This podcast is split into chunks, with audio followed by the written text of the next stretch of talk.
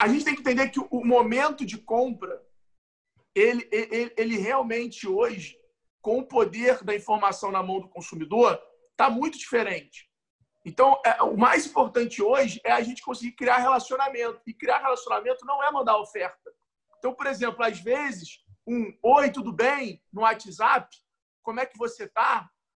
Vai instigar o cara a te responder que se você mandasse um estamos em promoção, cupom de 50% de desconto, o cara vai cagar para aquilo. É, Porque 50% spam, né? de nada, 50% de quem não quer comprar, não é nada. É o spam. Agora, oi, tudo bem? Ele vai responder, já criou um vínculo, já virou uma troca. Já não é uma comunicação, já virou um relacionamento. Por que, que a TV perde para o digital? Porque na TV você comunica, você não se relaciona. Na TV você fala, ninguém consegue te responder. Na internet você fala e toma resposta. E é isso que o consumidor quer. O consumidor quer ser ouvido. O consumidor quer ser ouvido, o consumidor quer dar opinião. O consumidor ele quer estar feliz pra cacete, mesmo assim dá pitaco de como você pode melhorar. A tesão dele é esse.